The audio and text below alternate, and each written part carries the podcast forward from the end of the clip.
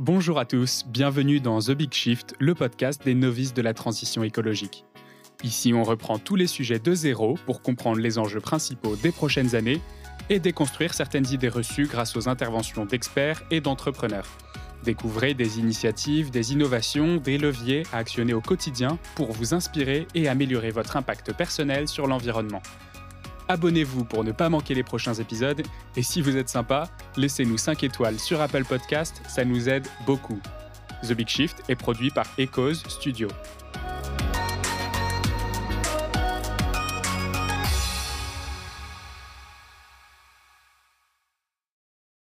Alors avant de commencer cet épisode, je voudrais vous parler d'un sujet qui se joue en ce moment à l'Assemblée nationale.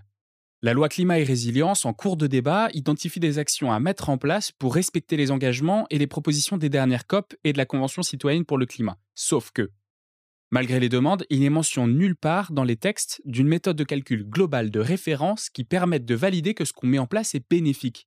Incroyable, non? Donc chacun peut continuer d'utiliser sa méthode faite maison. Et les recettes maison s'amènent direct au greenwashing. Pourtant, la méthode adoptée en 2018 par la Commission européenne, la PEF, qui analyse 16 catégories d'impact, est disponible aujourd'hui. Et d'ailleurs, c'est la seule qui est reconnue par l'UE et au niveau scientifique. Glimpact, c'est une startup qui a développé une techno depuis 4 ans pour modéliser et rendre cette méthode accessible à tous les acteurs, petits et gros industriels, via Internet. Ils travaillent déjà avec des grands de l'industrie et de la distribution. Je ne peux pas citer de nom encore, mais c'est pour très bientôt. Alors pourquoi est-ce qu'on attend encore une expérimentation de 5 ans pour trouver une autre méthode? Vous pouvez en apprendre plus sur www.glimpact.com ou en écoutant mon entretien avec Christophe lors du premier épisode de The Big Shift. Et maintenant, place à l'épisode du jour et bonne écoute. Bonjour à tous, aujourd'hui on accueille Lise et Enzo, alias Madame et Monsieur Recyclage. Bonjour à tous les deux. Bonjour. Alors, je suis très content de vous avoir aujourd'hui parce qu'on partage deux choses. La première, c'est que j'ai travaillé dans le recyclage du plastique, alors le polyéthylène, qui est une partie euh, très particulière, euh, pendant plus de trois ans. Et la deuxième, c'est qu'on a un objectif commun avec nos projets, c'est d'apporter les connaissances suffisantes pour engendrer une réflexion et donc des choix raisonnés. Et donc, en gros, démocratiser les sujets qui peuvent paraître techniques vus de l'extérieur. Donc aujourd'hui, on va parler de votre sujet de prédilection, de vos sujets de prédilection, le recyclage et les plastiques. Alors, vous avez même pas 30 ans tous les deux, c'est ça? Euh, Et vous ça. avez. moi, j'ai 29 ans et Enzo, il en a 28. Ok. Et vous avez des expériences passionnantes déjà? Alors, qui sont euh, Monsieur et Madame Recyclage? Racontez-moi les aventures qui, vous ont conduit à créer ce projet.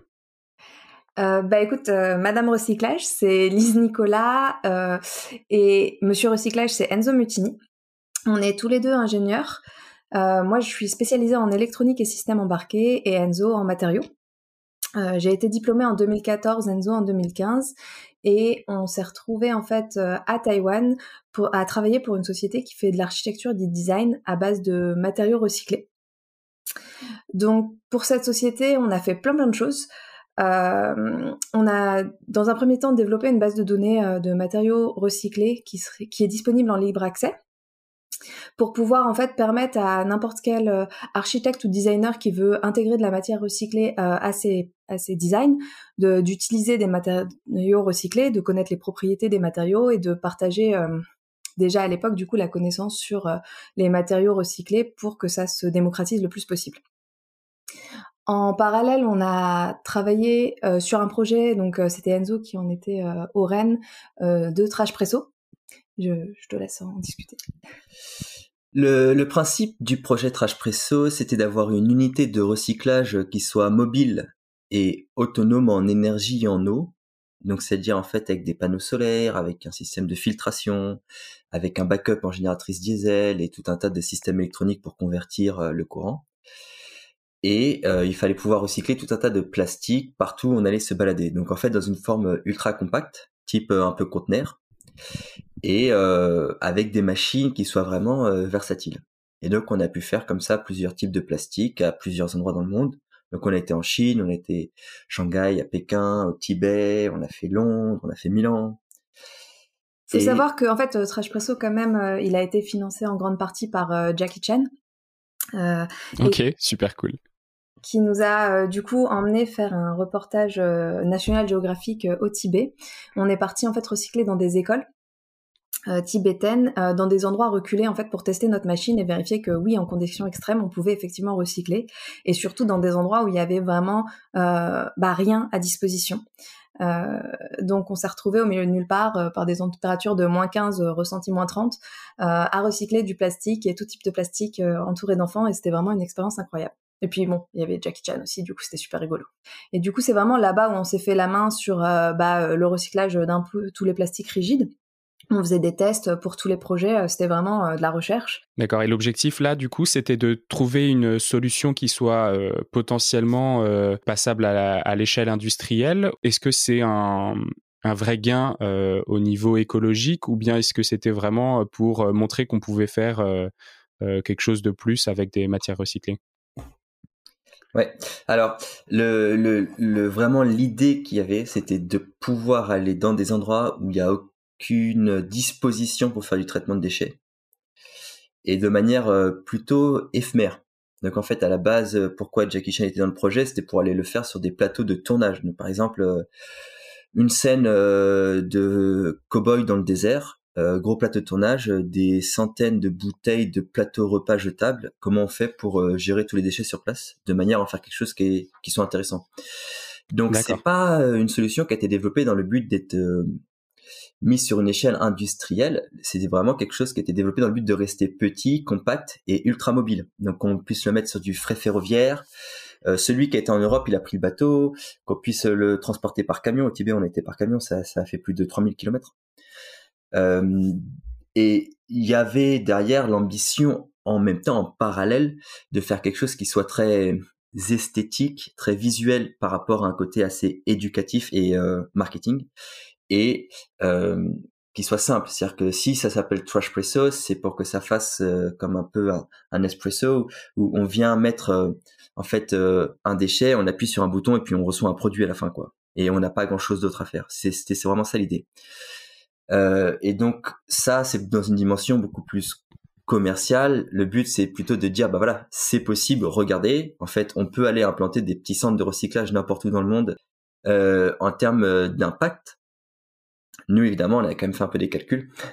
Alors, on n'a pas fait des analyses de cycle de vie très poussées, donc c'est-à-dire euh, on regarde euh, tout tout dans le détail de la production, euh, même de l'extraction des matériaux, par exemple pour les panneaux solaires, à la production de la machine, etc., pour dire bah voilà, en fait, la machine, si on l'utilise moins de 10 ans, finalement, elle pollue plus que ça ou pas. On a fait des choses un peu plus simples. C'est juste qu'on a vérifié s'il n'y a pas de soleil, par exemple, si j'utilise ma génératrice diesel parce qu'il neige, il pleut, pas. Euh, et que je recycle 50 euh, kg de plastique par heure, qui était à peu près la capacité euh, de la ligne.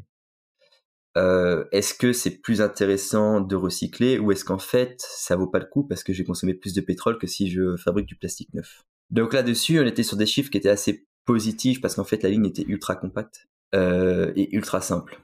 Quand tu dis quand tu dis positif, ça veut dire que l'impact de la machine était euh, meilleur que euh, la production de l'acide vierge, c'est ça? Oui, c'est ça, c'est ça, c'est ça. En sachant que c'est un tout petit peu biaisé parce que le produit qu'on faisait en recyclé était pas un produit qui était euh, voué à retourner sous forme de, de, granulé, qui est un peu la matière première pour mmh l'industrie de la plasturgie. C'était pour en faire des objets plutôt pour l'architecture, le design. Donc là, par exemple, on faisait des tuiles avec d'autres machines, on a fait des, des joints, des, joints, des, bols, des, des couverts, des choses comme ça. Donc ça, ça veut dire que quand on compare, il y a quand même un côté où euh, c'est pour une application bien précise, ça va pas retourner dans la plasturgie en général. Donc c'est pour ça que je dis on est resté assez simple dans les études qu'on a faites en fait. C'était juste vraiment vérifier en termes d'échelle. Est-ce qu'on est plutôt euh, dix fois plus polluants sur euh, deux trois indicateurs comme par exemple euh, la quantité équivalente de dioxyde de carbone qu'on peut rejeter au travers du procédé?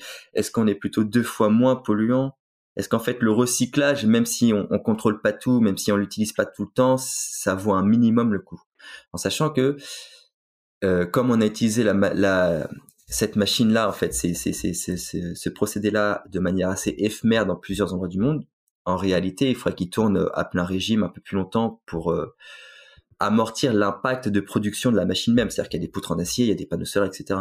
Donc si on voudrait vraiment que c'est voilà, Et donc après ça, après cette aventure, vous êtes rentré en Europe et vous avez changé un petit peu d'angle de, vue sur le projet. Vous avez créé Monsieur et Madame Recyclage. C'est ça. Bah, en fait, ce qui s'est passé, c'est que bah, grâce à Trashpresso, on a été quand même euh, accueillis un peu partout en héros. Et euh, ça nous dérangeait parce que euh, bah, même si on faisait quelque chose euh, qui avait du sens pour nous, on voyait aussi les limites de, du recyclage et de la machine. Et on se disait, bah non, c'est pas la solution. Il faut pas que le message, il faut pas que Trashpresso il serve à, à, ce que les gens continuent de consommer de la même manière, parce que sinon on n'y arrivera pas. Nous, avec notre rentabilité à l'heure, on pouvait pas recycler énormément. Euh, donc on s'est dit qu'il fallait vraiment euh, euh, partager nos connaissances sur ce qu'on savait du plastique, du recyclage, euh, afin d'enlever l'opacité pour pouvoir ramener euh, le débat public euh, sur les vraies questions, qui est notre changement de consommation et notre diminution de d'utilisation du plastique, surtout lié aux emballages. Ok, c'est intéressant parce que vous vous appelez Monsieur et Madame Recyclage et pourtant en fait vous mettez en garde contre le recyclage vous-même en disant que ça devrait pas du tout être une solution automatique miracle c'est quoi, du coup, pour vous, le défi majeur du recyclage aujourd'hui? En fait, euh, l'idée principale qu'il y avait derrière euh, Monsieur et Madame Recyclage, c'était parler plastique et recyclage, et puis recyclage aussi carton métaux. Et on s'est aperçu que la première chose qu'il fallait qu'on fasse, c'était absolument parler d'abord un peu limite recyclage, même avant même de parler des techniques de recyclage, parce que sinon il y a un risque, que le, comme disait Lise, que le discours soit interprété comme ok tout va bien, il y a plein de techniques, il y a plein de trucs super cool à faire avec le plastique. Alors que la première des priorités, c'est de réduire et de limiter l'extraction de ressources premières. Et donc, c'est comme ça qu'on se retrouve en fait à faire beaucoup de, vulgarisation sur euh, plutôt les, limites du recyclage, puisque le recyclage en lui-même, qui, qui vient au fur et à mesure, on fait beaucoup de plastique mémo aussi, par exemple, sur les différentes techniques de recyclage. Et D'accord. Euh, l'intérêt de faire ça, c'est de bien montrer euh, qu'est-ce qui est fait euh, dans les différents domaines. donc que ce soit le domaine automobile, le domaine de l'emballage, etc., le BTP, et de voir là où il y a des problèmes et là où en fait euh, c'est intéressant de mettre en lumière des, des, mécanismes un peu grippés parce que derrière il y a forcément des gens qui auront envie de trouver des solutions. En fait, Aujourd'hui, ce qui se passait surtout avec le recyclage, c'est que du coup, les gens avaient ce message de c'est ok, mettez tout dans le bac jaune, on recycle, il n'y a pas de problème. Euh, sauf que, en fait, si tu dis pas aux gens qu'il y a un problème, personne peut t'apporter de solution. Tandis que si tu dis bah non, en fait, quand c'est dans le bac jaune, ça va être juste trié, ça sera pas forcément recyclé. Euh, du coup, les gens ils vont réfléchir euh, plutôt à réduire donc l'utilisation de ces emballages, moins consommer, et euh, ils seront au courant qu'il y a un problème. Ça sera pas forcément recyclé, ça peut être revalorisé. En fait, euh, euh, il y a aussi ces différentes définitions autour du recyclage et il y a beaucoup d'incompréhension. Et pour nous, c'était vraiment important de mettre ça en lumière. D'abord, avant quoi que ce... avant de tout le reste en fait. D'accord. Ok, super intéressant. Du coup, euh, ça fait une très bonne transition. Euh, un des éléments sur lesquels on a vraiment besoin de s'améliorer, c'est la compréhension euh, des définitions du recyclage. Donc, je pense recyclé, recyclable, biosourcé, biocompostable, biodégradable, qui peuvent être, alors peut-être pas mensongères, mais, mais au moins trompeuses pour, pour le consommateur final. comment est-ce qu'on fait la différence entre ces différentes notions? Euh, bah, pour commencer avec recyclable et recyclé, faut vraiment un peu le prendre comme la théorie et la pratique. Recyclable, en fait, euh, ça veut dire que techniquement c'est faisable. Techniquement, votre euh, plastique, il peut être chauffé, retransformé en un, nouvel objet. Et ça, sur les thermoplastiques, ils sont un peu tous malléables, c'est un peu tous de la pâte à modeler et tu, peux un peu tous les recycler. Donc, et quand tu, quand tu dis recyclable, ça veut dire revenir à une matière première d'origine ou bien retransformable en quelque chose d'autre? Alors, ce que nous on va appeler euh, recyclable, ça va être euh, simplement l'action de prendre un, déchet, un rebut, et d'en refaire un produit. D'accord. Et donc, ce, produit, ça peut être euh, revenir à une matière d'origine, en fait, qu'on remet sur le marché de la plasturgie. Donc, tous les gens qui transforment du plastique vont utiliser, ou bien refaire un objet directement. Et donc là, à ce titre-là, il y a beaucoup, beaucoup, beaucoup de choses qui sont recyclables en fait. En fait, ah, théoriquement, pardon, théoriquement, euh, tout est recyclable. C'est assez facile de réussir à retransformer quoi que ce soit dans un nouvel objet. Et au niveau de recycler, du coup, ça va être dans la pratique. Donc, qu'est-ce qui va exister au niveau des acteurs économiques de manière opérationnelle, en fait, ancrée dans la réalité industrielle au niveau du recyclage? Donc, en fait, le, terme recyclable est beaucoup plus large et surtout ne veut absolument pas dire que euh, une filière existe et que le produit qui est vendu comme recyclable le sera effectivement. C'est ça, c'est exactement ça. C'est vraiment la différence entre la théorie et la pratique. Et donc, euh, c'est très très facile euh, de mettre en avant un produit en lui disant bah c'est recyclable si derrière, ça n'engage à rien du tout en termes de recyclage opérationnel rentable. Et c'est ce qui se passe euh, aujourd'hui en fait. Euh, il y a beaucoup beaucoup de marques qui mettent en avant des nouveaux produits ou même des anciens produits en les estampillant recyclables. Euh, c'est pas pour autant que derrière ça, cela sera recyclé parce que les chaînes d'acteurs n'ont pas été mises en place et du coup le, déchet finira incinéré ou enfoui. Et donc là, de la même manière il y a vraiment deux techniques quoi. Donc la première c'est je regarde qui fait quoi en France et dans les pays limitrophes en Europe, qui est capable de recycler quoi. Je passe des appels, je vais rencontrer des personnes, je vérifie les machines qu'ils ont, je fais les tests dans des laboratoires, je m'assure que mon produit, à partir du moment où il va être trié et mis de côté, il peut être recyclé, c'est-à-dire retransformé en quelque chose qui aura de la valeur. Là, tu te places euh, en tant que metteur sur le marché. Ouais. Ok. Donc si si si moi je souhaite créer un produit et pouvoir dire euh, bah voilà ça va être recyclé. Euh, donc je vérifie que quelqu'un peut effectivement en France le faire et que ça va l'intéresser de le faire et j'ai fait des tests avec lui. Alors ce quelqu'un ça peut être une usine, ça peut être plusieurs usines hein, en fonction des différents types de produits, il y a plusieurs acteurs. Euh, ou je crée moi-même un programme de collecte que je finance directement dans la vente de mes produits en disant aux gens une partie de ce que vous achetez, euh, ça va me servir à le récupérer. Donc, par exemple, vous avez un colis qu'on vous paye, je récupère et puis je m'occupe moi-même du recyclage à façon. Mais si c'est juste mettre un produit en disant oui, alors j'ai regardé un peu les matériaux que j'ai mis dedans, euh, ça devrait être recyclable, c'est assez ridicule parce que, en fait, qui va le recycler derrière? Personne. D'accord. Et aujourd'hui, n'importe qui peut dire c'est recyclable sans avoir besoin de le prouver? Alors, au niveau des allégations commerciales, c'est-à-dire euh, ce qu'on va essayer de, de, de, mettre en valeur quand on vend un produit, euh, c'est toujours un peu flou. Et légalement en France, dans le cadre des emballages, il est autorisé de dire qu'un produit est recyclable dès lors qu'il y a une filière euh, test de recyclage.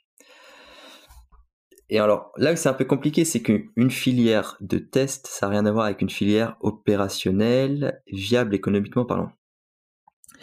Je peux tout à fait euh, monter euh, une ligne de recyclage test pendant un ou deux ans, faire quelques essais, recycler un petit peu, puis finalement dire, euh, par rapport à la matière qu'on reçoit, on n'arrive pas à refaire quelque chose que d'autres gens vont racheter derrière, ou on n'arrive pas à gagner de l'argent en le faisant, donc en fait on annule le programme.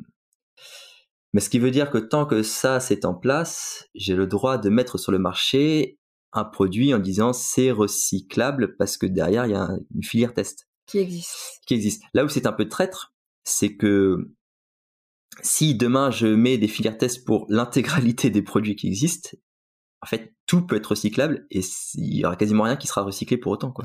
Et déjà aujourd'hui, il y a beaucoup de filières tests qui existent depuis plusieurs années et il n'y a toujours pas de réalité opérationnelle derrière avec des filières qui sont développées à l'échelle nationale. Donc là, il y a deux façons de le voir. Soit c'est, on se dit, euh, bah, c'est un peu fait exprès pour pas finalement euh, trop contraindre les gens qui voudraient mettre des emballages sur le marché dans le cadre des emballages. Hein soit euh, c'est de bonne volonté c'est un peu dur. Mais dans ces cas-là, si c'est un peu dur et que ça fait 20 ans qu'il y a des filières tests qui sont en place et qui n'ont pas donné de résultats, bah c'est bien la preuve qu'il faut absolument réduire le plastique à la source plutôt que de chercher à le recycler quoi.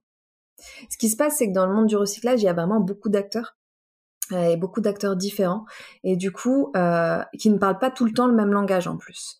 Euh, c'est-à-dire que les metteurs sur le marché vont pas forcément prendre leur téléphone au moment où ils mettent euh, un emballage sur le marché pour leur demander euh, au recycleur est-ce que tu recycles mon emballage que je viens de mettre sur le marché? Et mmh. en fait, en ne bouclant pas cette étape, en ne s'occupant pas de la fin de vie des emballages qu'ils mettent sur le marché, euh, bah, c'est ce qui amène aujourd'hui en fait à tous ces emballages.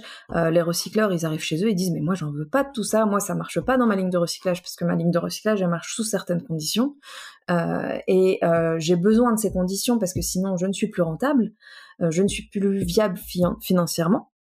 Parce que quand même le, recyclage c'est le recyclage du plastique c'est un, un monde qui fluctue énormément vu que le prix va varier en fonction du du prix du cours du pétrole. Donc mmh. si euh, le, pétrole euh, baisse ou augmente, euh, le prix du plastique vierge et le prix du plastique recyclé va augmenter et baisser aussi de la même manière. et du coup, en ne bouclant pas cette, cette boucle, le recycleur il se retrouve avec des produits qui dit qu'il ne, ne recyclera pas. Je pense qu'on peut, on peut essayer de prendre un peu un exemple concret. Donc, le déchet est collecté depuis votre poubelle chez vous. Il part au centre de tri les fractions euh, plastiques euh, donc euh, vont être mis de côté puis un minimum séparées entre elles. Là, ça va être compacté de manière à ce que ce soit un peu rentable pour le transport. Donc, on écrase tout dans ce qu'on appelle une balle. Et donc, par exemple, on va retrouver une balle de bouteille d'eau transparente, une balle, de, de, bouteille un peu shampoing ou de briques de lait, par exemple. Puis, on va avoir une balle plutôt type un peu barquette de beurre, ce qu'on va appeler en polypropylène, ou euh, pot de yaourt en polystyrène par exemple. On va mettre ça ensemble. Une fois que j'arrive chez un recycleur, donc il n'y en a pas forcément 40 euh, sur le territoire français, qui, qui recycle les déchets ménagers en polypropylène. Lui, il prend la balle, il la décompacte, il va refaire une étape de tri en disant, bah moi, euh, tout ce qui est barquette de beurre euh, blanche, par exemple, ça, ça m'intéresse parce que ça, je peux le recycler, je sais faire, je prends tout ce qui et en plus j'ai un exutoire et je sais le revendre à quelqu'un qui va le réutiliser. Ça c'est la deuxième partie euh. oui. Oui. Alors ça c'est c'était c'était sous-entendu c'est bien c'est bien de le préciser. Ça veut dire que quand, quand je disais je sais le recycler c'est surtout je sais le valoriser sur le marché du négoce de matière recyclée et je sais dans quelle application ça va aller à qui je vais pouvoir le revendre. C'est ça oui ça c'est le plus important. Et donc, et, par exemple, il va dire, bah, les, les, pots de yaourt en polystyrène euh, marron, type euh, crème au chocolat, euh, bah ça j'en veux pas parce que je sais pas en faire quelque chose qui a de la valeur sur le marché. Et donc mmh. il y, a, y a une partie de ce qui est partie du centre de tri qui est arrivé chez le recycleur qui va repartir du recycleur qui va typiquement aller à l'enfouissement à l'incinération parce que le recycleur saura pas comment faire. Mais derrière, si vous voulez, au niveau du centre de tri, euh, cette partie-là, par chez le recycleur. Donc ça, c'est un peu un problème aussi. C'est-à-dire que euh, en fonction de, des différents flux de d'intrants et de sortants à chaque étape de la chaîne du recyclage. Et donc, votre déchet, en fait, il peut être racheté 3, 4, 5 fois en fonction de la filière qu'il va prendre.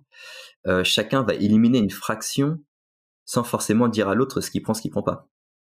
Et donc, on peut être persuadé qu'il y a des parties qui vont être recyclées, et puis en fait, en bout de chaîne, ça finit surtout en fouille ou incinéré. Et puis en plus de ça, il n'y a, euh, a pas de chemin universel pour le recyclage du plastique. Euh, il peut vraiment aller dans différents acteurs euh, et ça va vraiment être en fonction de l'endroit où, le plastique est collecté. Donc si on reprend le même exemple de la barquette de beurre euh, euh, clair et du pot de yaourt foncé, un deuxième recycleur pourrait dire bah moi je peux en prendre quelques-uns, je le mets puis j'arrive à revendre une matière sans problème.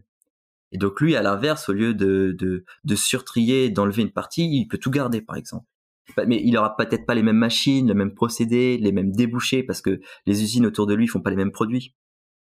Et en plus de ça, on rajoute le fait que euh, les frontières au niveau européen sont complètement ouvertes euh, pour le, transfert de, déchets, euh, alors inertes, non dangereux, mais du coup que ces barquettes de beurre blanches, elles peuvent se retrouver à être euh, envoyés en Allemagne, en Pologne, en Roumanie pour être recyclés et à ce moment-là revenir euh, vers des usines françaises ou des usines en, ailleurs en Europe qui n'ont pas forcément les mêmes standards, qui n'ont pas les mêmes, euh, les mêmes contraintes de, de, production avec, du, avec des matières du coup qui ont été, euh, qui ont été transportées et revendues 4, 5 jusqu'à 8 ou 10 fois. Ouais, exactement, exactement. Alors, il y a quand même une limite minimum dans le sens où, comme il faut quand même un moment payer le transport, mmh très vite, euh, s'il y a un centre d'enfouissement dans le coin, ça va revenir moins vite de s'en débarrasser plutôt que d'essayer de l'emmener à, l'autre bout du monde, le faire recycler. Mais, mais, mais, mais bon, euh, il y a euh, des imports, des exports, et en plus ça c'est un peu compliqué à tracer parce que ça va beaucoup dépendre, là ce que disait Lise, du prix du pétrole. en ce sens que si demain le, le, prix baisse un peu, non, augmente un peu, donc le plastique directement issu du pétrole vierge va coûter un peu plus cher, la demande par exemple en Espagne pour le plastique recyclé va légèrement augmenter. Donc le recycleur, euh, disons vers Madrid, va dire, moi j'aimerais racheter un peu plus de euh, déchets que ce qu'il y a sur mon marché parce qu'il y a la demande qui augmente. Et donc il va aller chercher dans d'autres pays euh, s'il n'y a pas des endroits où en fait le déchet qui lui l'intéresse n'intéresse pas d'autres gens, il peut le racheter. Mais donc ça va pas être quelque chose de régulier. On peut pas dire ah bah tous les mmh. jours on sait qu'il y a un camion qui part pour l'Espagne de pots de yaourt bleu. En fait on n'en sait rien parce que euh, une fois sur deux oui, puis en fait le mercredi d'après, ben en fait non, parce que au niveau du prix, au niveau de la demande, ça n'intéressait plus. D'accord, ouais. Et si on reprend, donc là on a pris l'exemple des, des, pots de yaourt, mais je parlais tout à l'heure euh, euh, des, des plastiques biosourcés, biocompostables, biodégradables, c'est exactement le même principe. En France aujourd'hui, on n'a pas de filière exutoire autre que des filières test qui sont, qui sont en place, c'est ça? Il faut réintroduire les, notions euh, entre euh, euh, biosourcé, biodégradable avant d'en parler. Euh, faut bien avoir en tête que biosourcé, ça va être, ça veut dire que c'est issu de la matière organique qui va être renouvelable. Euh, Donc ça va être d'origine végétale ou animale. la science de la biodégradation, c'est vraiment une science qui est compliquée.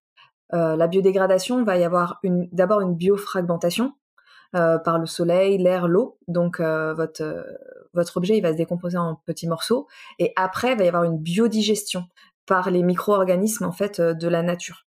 Je pense que l'exemple vraiment le plus simple à retenir, c'est que si une feuille est finie sur terre, elle va pas mettre le même temps à se dégrader que si elle finit dans la mer ou dans un ruisseau. Mmh. et du coup, bah, c'est pareil avec le plastique. Si le plastique il finit pas dans le bon endroit où il y aura les éléments nécessaires à sa biodégradation complète et pas juste une biofragmentation. Du coup, bah, le plastique, il va juste se biofragmenter en fait, s'il n'y a pas les éléments nécessaires. Et la biofragmentation, c'est ce qui va créer en fait tous ces micro et nanoplastiques. Et c'est là où on en revient du coup au niveau de la biodigestion. Oui, c'est-à-dire qu'il y a deux étapes dans la digestion, ce que nous on appelle la digestion de manière un peu simple. C'est une première dégradation où en fait euh, les micro-organismes euh, vont commencer un peu à grignoter la matière et puis ça va continuer de se fragmenter un peu avec les éléments.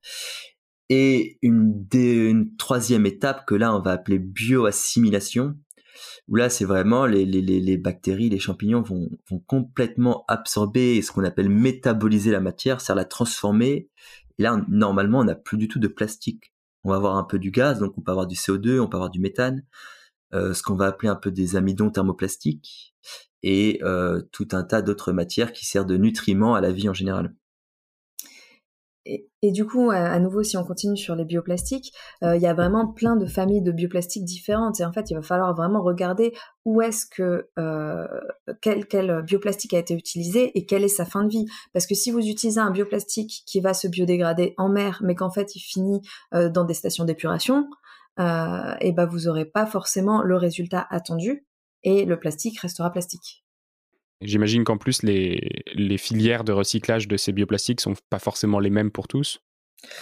Et ben, c'est ça, c'est ça qui est compliqué. C'est-à-dire que en général, on va diviser en fait euh, les fins de vie en euh, biodégradation par compostage, euh, biodégradation par méthanisation.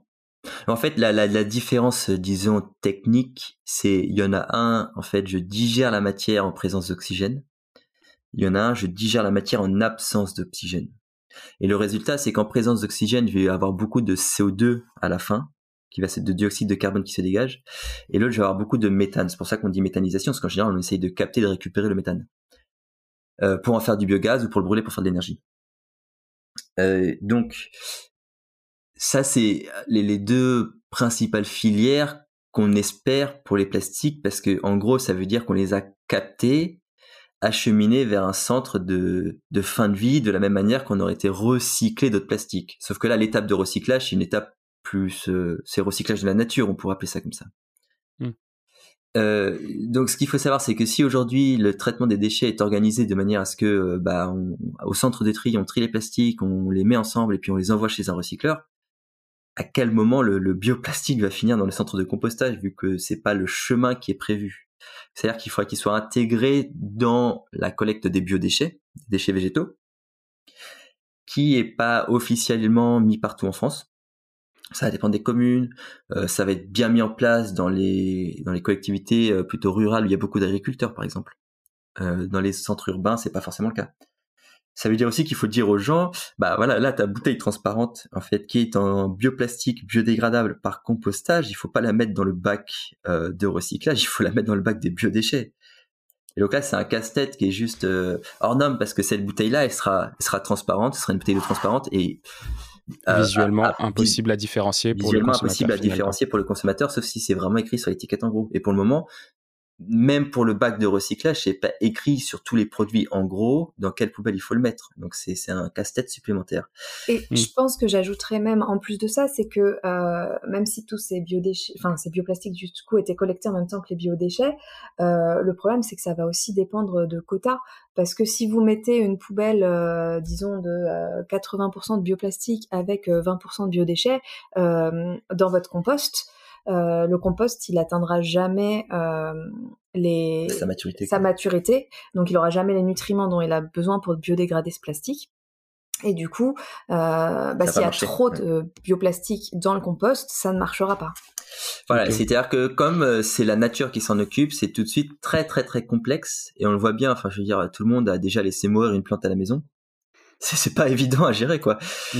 Euh, et donc là, ça va être la même chose en fait. Hein. Et donc ce qui est compliqué, c'est qu'en utilisant, des, en vendant des matériaux, en disant ouais c'est biodégradable, allez-y, y a pas de problème. Euh, en fait, on est en train de, de, mentir de manière assez directe, avec des allégations commerciales très trompeuses, en, en expliquant pas correctement exactement dans quelles conditions. Et donc aujourd'hui, et encore une fois, en fait, euh, avec le même problème qu'avec le plastique, euh, le metteur sur le marché, il n'a pas à gérer la fin de vie de son produit. Donc, tant que les metteurs sur le marché ne gèrent pas correctement la fin de vie du produit, il peut continuer de balancer euh, des, produits sur le marché sans s'inquiéter du fait que de l'impact de son, de son produit. Je voulais juste me replacer du coup du côté du consommateur sur ce qu'on venait de dire comment est-ce qu'on fait du coup euh, au niveau au niveau particulier, au niveau personnel pour euh, pour s'en sortir à part le euh, bah, de toute façon il faut réduire ma consommation de plastique. Bah de toute façon il faut réduire sa consommation de plastique. en fait, il n'y a, pas d'autre solution quoi. pour nous, le message il est vraiment là. c'est vraiment une question de changer d'habitude.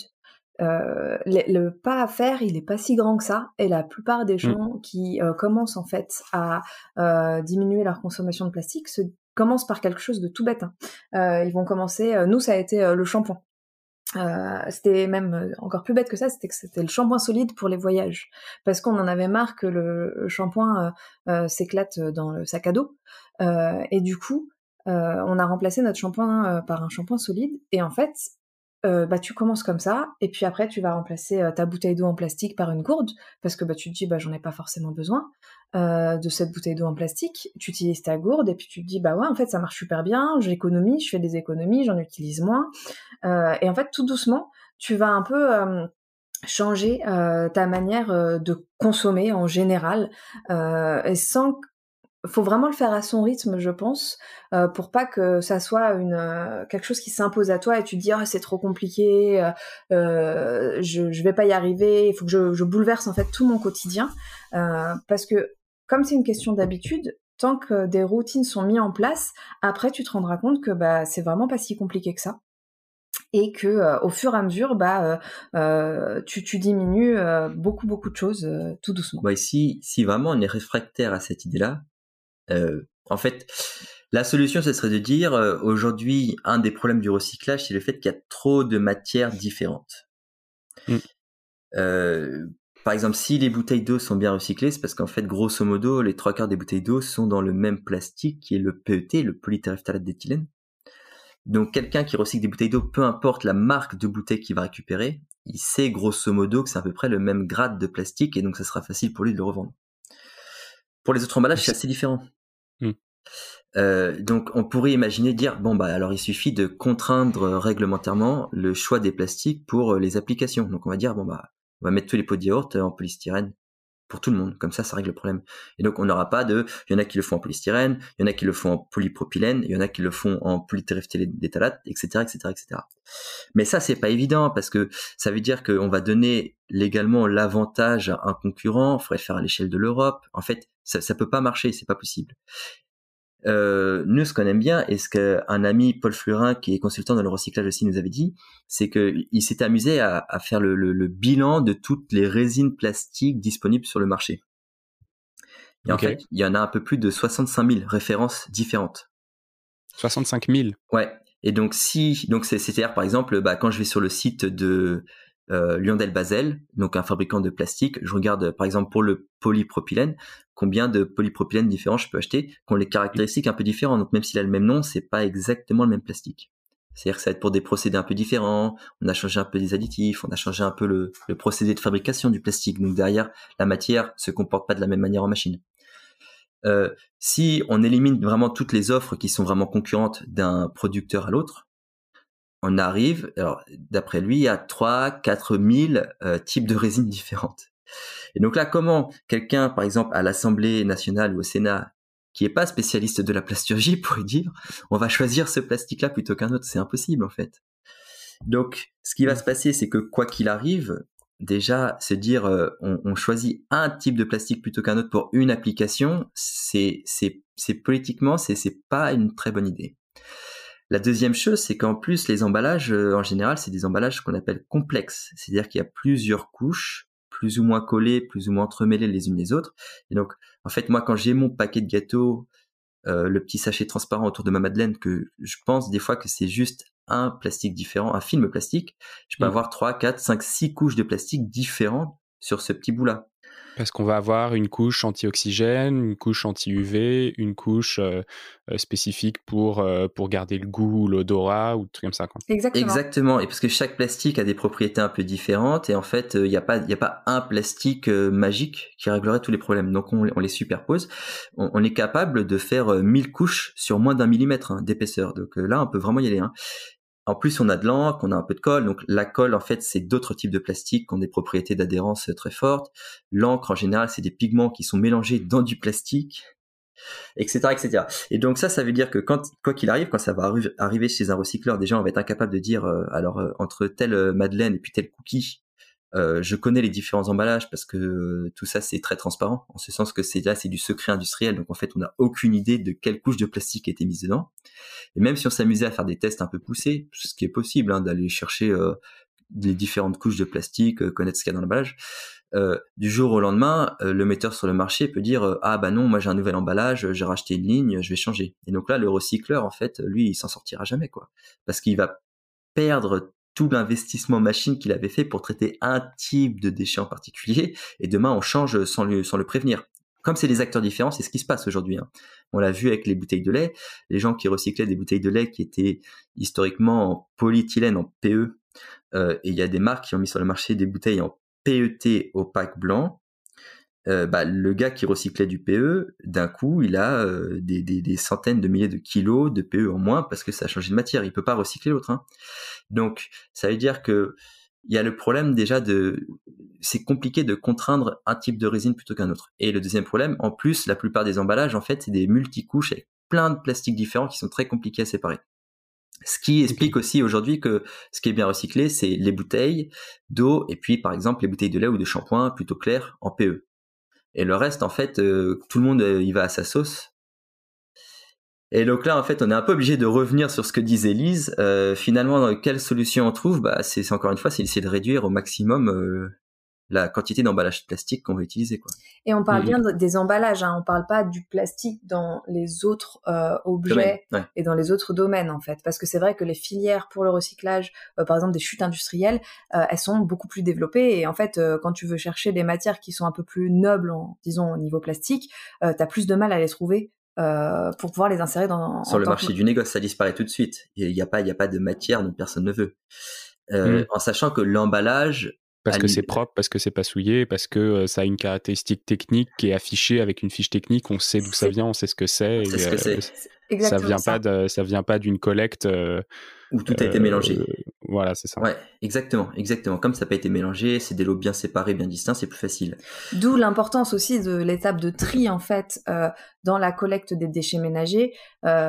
mais malgré son importance, faut pas oublier que derrière il y a d'autres choses à mettre en place. Et pour l'instant, euh, bah il y a surtout du tri en France. Et on communique énormément sur le tri en faisant euh, beaucoup assimiler que le tri, ça veut dire du coup jeter dans le bac jaune, c'est recycler, alors que en fait, euh, c'est une étape dans le recyclage qui garantit pas que la matière va être recyclée. Et ce qu'on a oublié de préciser, c'est que l'emballage représente à peu près 40% de l'utilisation du plastique qu'on fait. Donc c'est le secteur numéro un de l'utilisation du plastique on n'a pas une vision assez pessimiste du recyclage et du futur du recyclage. Est-ce qu'il y a quand même des choses qui vont bien et des, euh, des, domaines dans lesquels on a progressé ces dernières années sur ce sujet-là? Alors, la vision pessimiste du recyclage, elle est vraiment sur nos déchets ménagers. Parce que, comme je l'ai dit avant, euh, le recyclage au niveau industriel euh, des déchets industriels, il est beaucoup mieux géré. Il y a évidemment des choses qui sont très très intéressantes qui se passent, c'est que les gens qui s'y connaissaient vraiment en plastique, qui sont en fait à la base plutôt des chimistes, des gens qui travaillent dans la plasturgie et qui utilisent du plastique vierge directement issu du pétrole, commencent de plus en plus à s'intéresser et à se spécialiser dans le recyclage. Et les gens qui étaient un peu spécialistes du recyclage, qui finalement étaient plutôt des gérants d'entreprise, qui n'étaient pas forcément spécialisés dans le plastique, qui le sont un peu malgré eux, mais qui connaissent pas forcément les 10 000 grades de polypropylène différents à destination du secteur automobile. Hmm. Commence à essayer de monter un peu en compétence. Et donc en fait, on a ces deux univers qui, commencent à se, qui sont en train de se retrouver doucement mais sûrement. Et c'est comme si en fait, euh, moi je parlais chinois, Lise parlait japonais, et puis on se met tous les deux à parler anglais à la fin. Et donc ça, c'est très intéressant parce que ça va forcément amener à beaucoup de choses beaucoup plus pertinentes en termes de recyclage. Parce que il s'agit pas juste de dire euh, bon bah ça c'est tel type de plastique, euh, j'ai qu'à le recycler en faire un granulé. En fait, il faut dire aujourd'hui un secteur qui demande de la matière et qui est intéressé par avoir du plastique recyclé, ça va être par exemple un fabricant euh, de carter d'essence en polypropylène pour telle marque de voiture. Lui, il a une fiche technique très très très précise. Il faut que sa matière en termes de résistance à l'impact, elle ait telle valeur. Il faut qu'en termes de traction, en termes de flexion, en termes de compression, en termes de, résistance aux UV, de couleur, il y a tout un tas de caractéristiques. C'est que quand moi je vais la recycler, il va falloir que je sois capable en fait de prendre des objets qui sont issus de, mélanges euh, de plusieurs euh, autres types de plastique, même si c'est dans la même famille de plastique. Hein. Disons qu'on reste toujours dans le polypropylène. Mmh de réussir à faire quelque chose de relativement homogène qui ait les bonnes propriétés pour que la personne me l'achète. Ça, ce qu'on voit, c'est que c'est vraiment en train de, c'est quelque chose qui est vraiment en train d'arriver, qui est déjà bien en place dans certains domaines. Hein. Mais il y a de plus en plus de gens qui se concentrent là-dessus, c'est-à-dire comment euh, recycler du plastique, que ce soit euh, mécanique, chimique, thermique, peu importe. Hein. Comment recycler du plastique de manière à, à faire quelque chose qui, qui puisse vraiment rentrer dans un cahier des charges très très précis. Ok.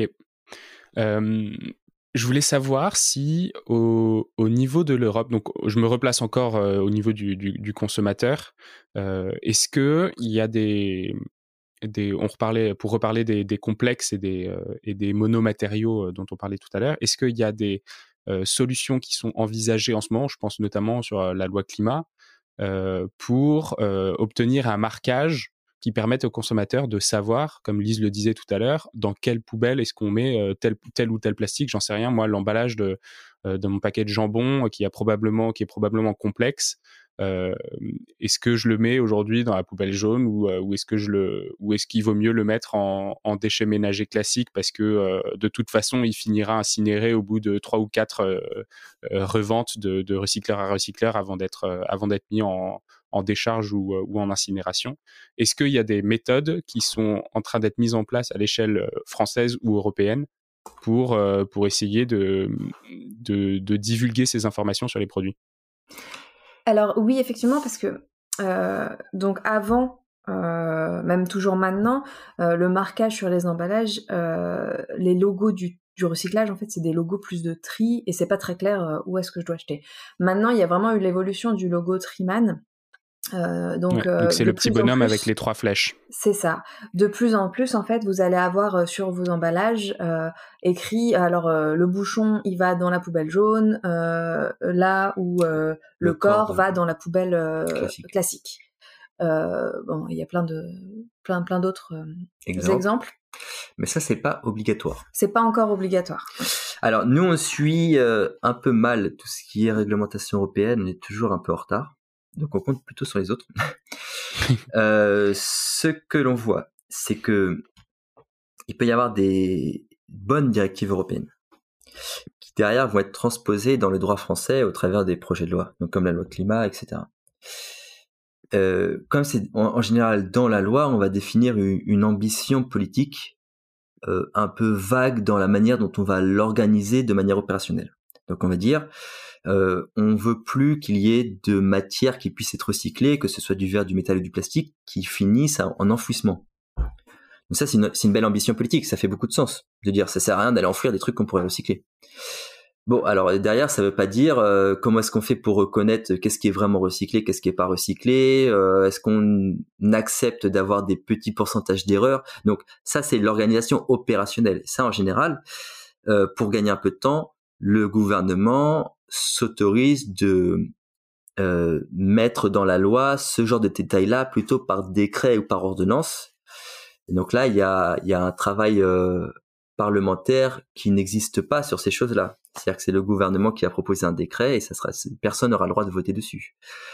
Nous, ce qu'on s'est aperçu, c'est que par exemple, sur l'histoire des enfouissements et de cette loi qui disait euh, plus euh, de trucs recyclables en décharge.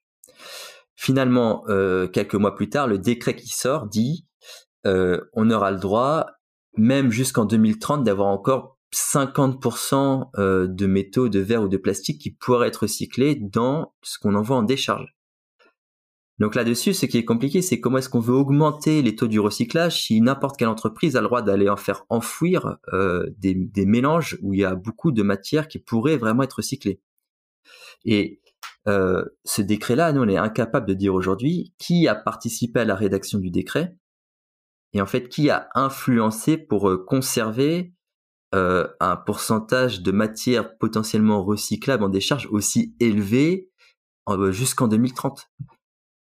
C'est ça, ça on le sait pas, il n'y a pas de transparence démocratique là-dessus. Le, le problème, c'est que comme on est incapable de savoir euh, qui euh, vient influencer l'écriture des décrets et que derrière c'est pas du tout ouvert au, au, débat citoyen, en fait, on se retrouve avec des, des, des, des, décrets qui viennent complètement à l'encontre de la grande ambition politique ou de ce qui avait été prévu à la base dans la directive européenne. Donc il faut bien faire attention à ce qui est décidé au niveau européen et puis ce qui est transposé finalement dans les petits détails dans le droit français. Voilà.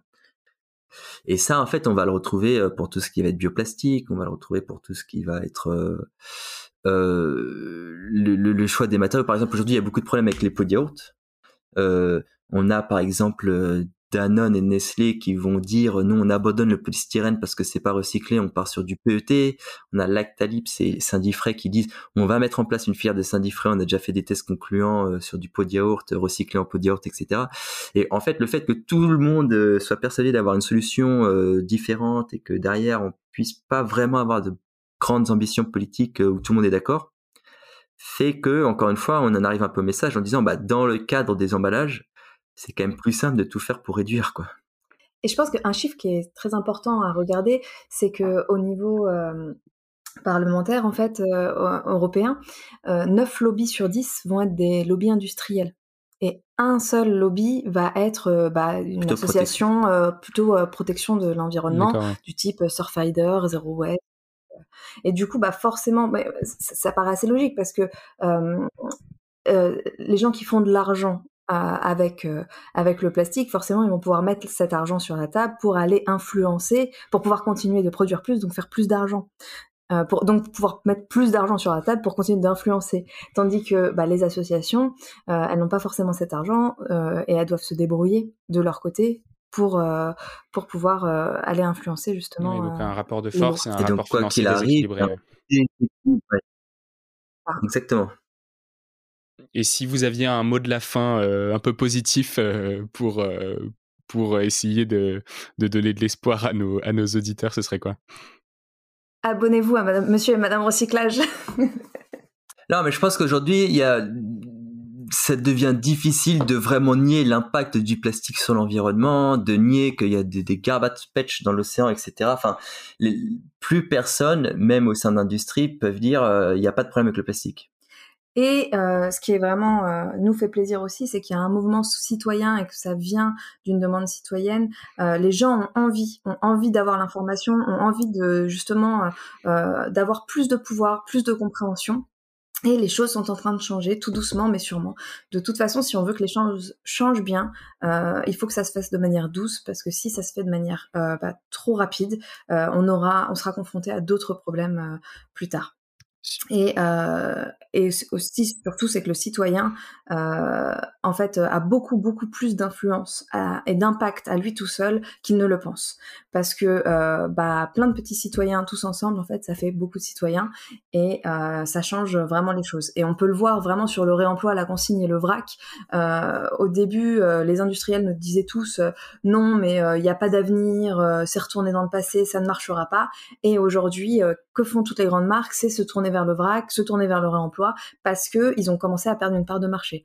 Donc en fait, le citoyen, euh, en mettant son argent au bon endroit, parce que c'est que par l'argent euh, que ça parle aux industriels, en perdant leur part de marché, là ils vont s'intéresser euh, aux solutions qui paraissent du coup plus intelligentes aux citoyens parce que c'est là où ils ont mis leur argent. Super. Eh bien, merci beaucoup Lise et Enzo. Où est-ce qu'on peut vous retrouver sur LinkedIn, sur votre site internet? Vous pouvez nous retrouver un peu partout sur euh, tous les réseaux sociaux, euh, LinkedIn, Instagram, Twitter, Facebook, YouTube. On n'a pas TikTok encore, ça ne saurait tarder. et euh, sur notre site internet qui est Monsieur alors et Madame Recyclage. Donc de toute façon, vous pouvez taper sur Google Monsieur et Madame Recyclage. un des premiers liens, c'est notre site internet normalement. Ok, super. Eh bien, merci beaucoup à tous les deux. C'était un très bon moment que j'ai passé en toute compagnie. Bah, c'était avec plaisir et on était ravis d'échanger avec toi sur le sujet. Salut. C'est la fin de cet épisode de The Big Shift. J'espère qu'il vous a plu et que vous en avez retiré quelque chose pour votre vie quotidienne. C'est ça le plus important. C'est beaucoup plus simple de parler du sujet sensible de l'environnement quand ses amis ou sa famille sont vraiment informés. Alors partagez le plus possible The Big Shift, ça aidera tout le monde. Et si vous avez des questions, des sujets que vous souhaitez qu'on aborde, des invités que vous voulez entendre, ou tout simplement que vous voulez qu'on discute de cet épisode, envoyez-moi un message sur LinkedIn. The Big Shift est produit par Echoes Studio. Si vous avez un projet audio, contactez-nous sur www.ecos.studio. Merci d'avoir écouté jusqu'au bout. Je vous retrouve très bientôt pour un nouvel épisode.